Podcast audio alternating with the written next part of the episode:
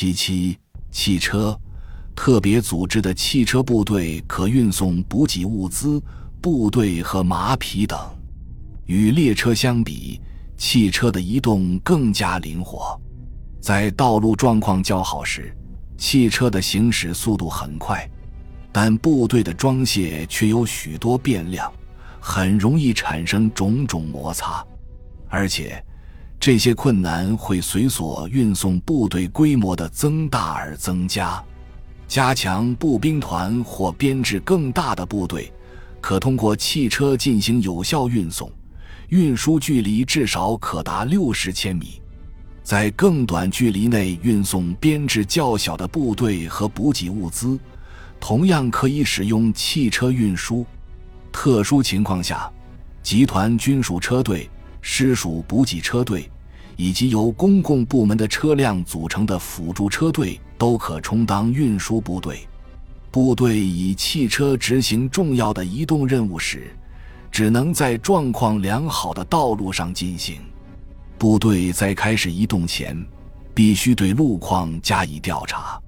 若无法做到这一点，部队也必须在移动期间完成这种调查。部队应沿行军路线部署工兵及其装备，或把他们纳入行军纵队。汽车纵队的平均速度取决于道路的坡度、类型、路况、行进的时间、季节、天气。以及车辆的类型和车况，部队通常难以实现固定行军速度，因此各纵队之间的距离会发生变化，车辆间的距离同样如此。前进速度越快，这种间隔就越大。在大多数情况下，速度最快的汽车应位于行军纵队的对手。从而使纵队各部分都能以他们的最大速度前进。倘若部队打算以密集队形行军，或想让辖内各单位获得更长的休息时间，那么则应该将速度较慢的汽车置于行军纵队的对手，并速度较快的汽车晚一点再出发。决定行军平均速度的那些因素，也决定了部队的行军能力。一般说来，一名司机在二十四小时内的驾驶时间不应超过十小时。定时更换司机几乎能使车队的行军速度翻倍。如无法替换司机，部队的行军将会面临更大的挑战。休息日对人员状态的调整至关重要。每次移动后和每次休息时，士兵都必须检查他们的装备。此外，指挥官每天至少应安排两个小时的时间用于维护装备和补充燃料。需要注意的是，汽车部队每周通常需要一天时间来完成重要的维修保养工作。高级指挥部门可决定部队移动的优先事项。部队指挥官负责执行移动，汽车部队指挥官则可担任前者的技术顾问。部队移动前的准备时期和移动期间，指挥官之间的紧密协调至关重要。指挥部门应规定汽车的出发和到达时间、行驶路线、行军目标、每日目标、休息停顿时间、交叉路口和超车时的优先通行权、燃料补充、道路修理，以及空车队的处置。此外，汽车运输部队指挥官应与被运送部队的指挥官协调其他相关细节，不在斜坡上或斜坡前方的宽阔道路和停车场，是快速装卸作业的最佳选择。实现快速装卸的基本条件包括对敌空中侦察和空袭的警戒，部队往来现场较短的路径。以及汽车纵队便利的进出道路。此外，应基于一支车队停止时的长度来计算必要道路的长度。如果同时装载或卸载所有部队，执行效率会很低。因此，通常说来，装载和卸载部队应在不同地方按时间顺序进行。倘若一支部队紧密集中，或打算在卸载后紧密集中，则应在路线上的某个特别指定地点进行装载或卸载。装载时，部队和车队分批逐一调至装载线；卸载时，各纵队按顺序进行。此外，每组车队都应在装载或卸载完毕后立即驶离。这项规定既有利于防空，也便于技术装备的装载和卸载。以及装载组的配备，装卸设备齐全时，一支汽车队的装载大约需要三十分钟的时间，而卸载则需要十五分钟的时间。但如果装卸单位缺乏训练，则往往需要更多时间。第一百九十八段所述的那种紧密、呈战术部署的纵队，通常对机动车辆无效。倘若指挥官预计部队卸载后不久就会投入战斗，那么就应该让准备投入战斗的部队先到达卸载点。倘若已在不同地点装载的各个车队将从某处沿同一条路线行进，指挥官必须对他们到达那里的顺序加以细致安排和控制。在大多数情况下。大股部队的移动需要多条道路，而指挥官在将路线分配给行军纵队时，也必须尽力保持部队的完整性。一般来说，分配到同一条道路上的部队通常不应超过一个加强团。高级指挥官应率先赶至卸载地域。而行军纵队指挥官和相应的车队指挥官则应待在消息和命令能轻松送抵处。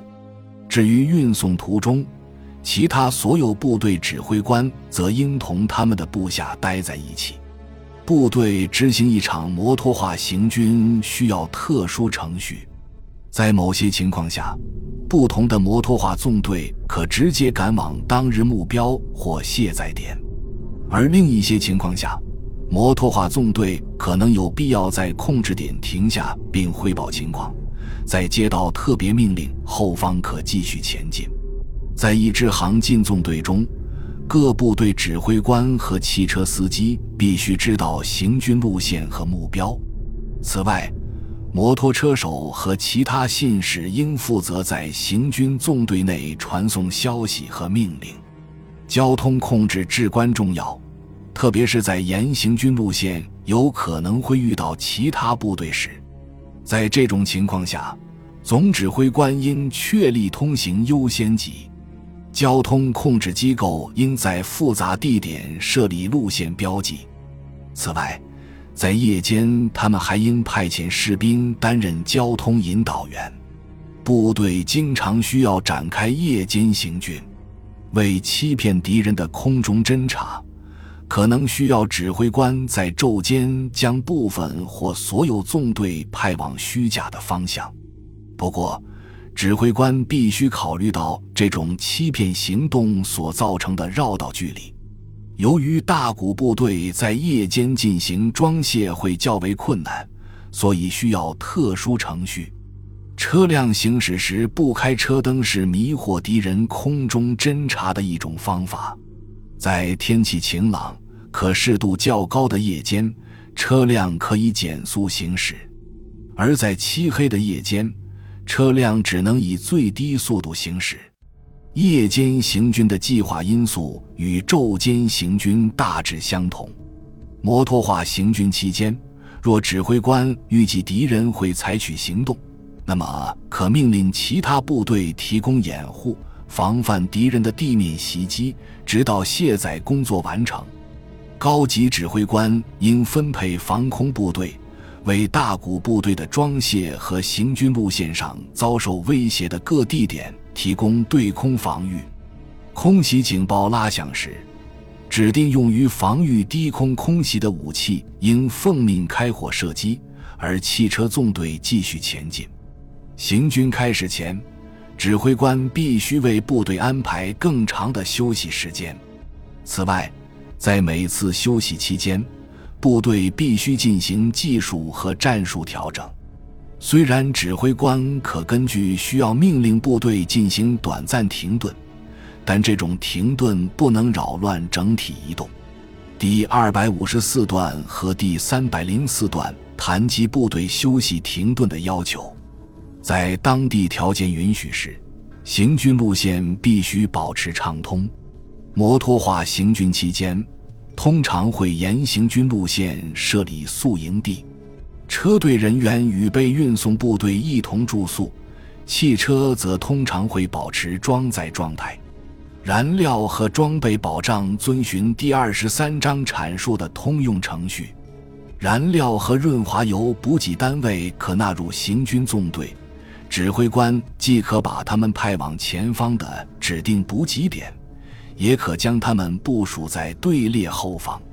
设备维修应由汽车修理站单位完成，这些单位可部署在纵队前方，并沿行军路线设立维修点，或者部署在卸载地域。此外，汽车修理站单位也应纳入行军纵队，以便拖曳损坏的车辆。根据道路网和可用的维修站，损坏的车辆将被拖至特别指定的地点。行军期间，战地厨房为部队准备伙食，并在休息期间分发。部队通常会携带行军口粮。除了口粮补给队，摩托化部队的所有车辆都可用于这一目的。此外，指挥官在制定口粮计划时必须认清的一个事实是，在卸载后。部队可能无法立即获得依靠马匹拖曳的口粮补给队的及时补给。此外，当大股部队使用汽车进行长距离移动时，需要特殊的口粮供应程序。在部队搭乘汽车移动期间，被运送部队的医护人员应为他们提供医疗服务，服务对象包括运输部队。依靠马匹拖曳的部队可通过铁路或公路移动，并分配给使用汽车运输的部队。指挥官可以提前把依靠马匹拖曳的部队派往前方，或命令他们跟随在纵队后方。因为这些部队在同他们的马匹拖曳单位重新会合前用途有限，所以指挥官应留给他们一些汽车。直到他们自己的车辆或马匹赶至。不过，指挥部关于摩托化行军的命令决定了所留汽车的数量。利用汽车运输的部队与他们依靠马匹拖曳的单位之间必须不断保持命令和消息的传递。感谢您的收听，本集已经播讲完毕。喜欢请订阅专辑，关注主播主页，更多精彩内容等着你。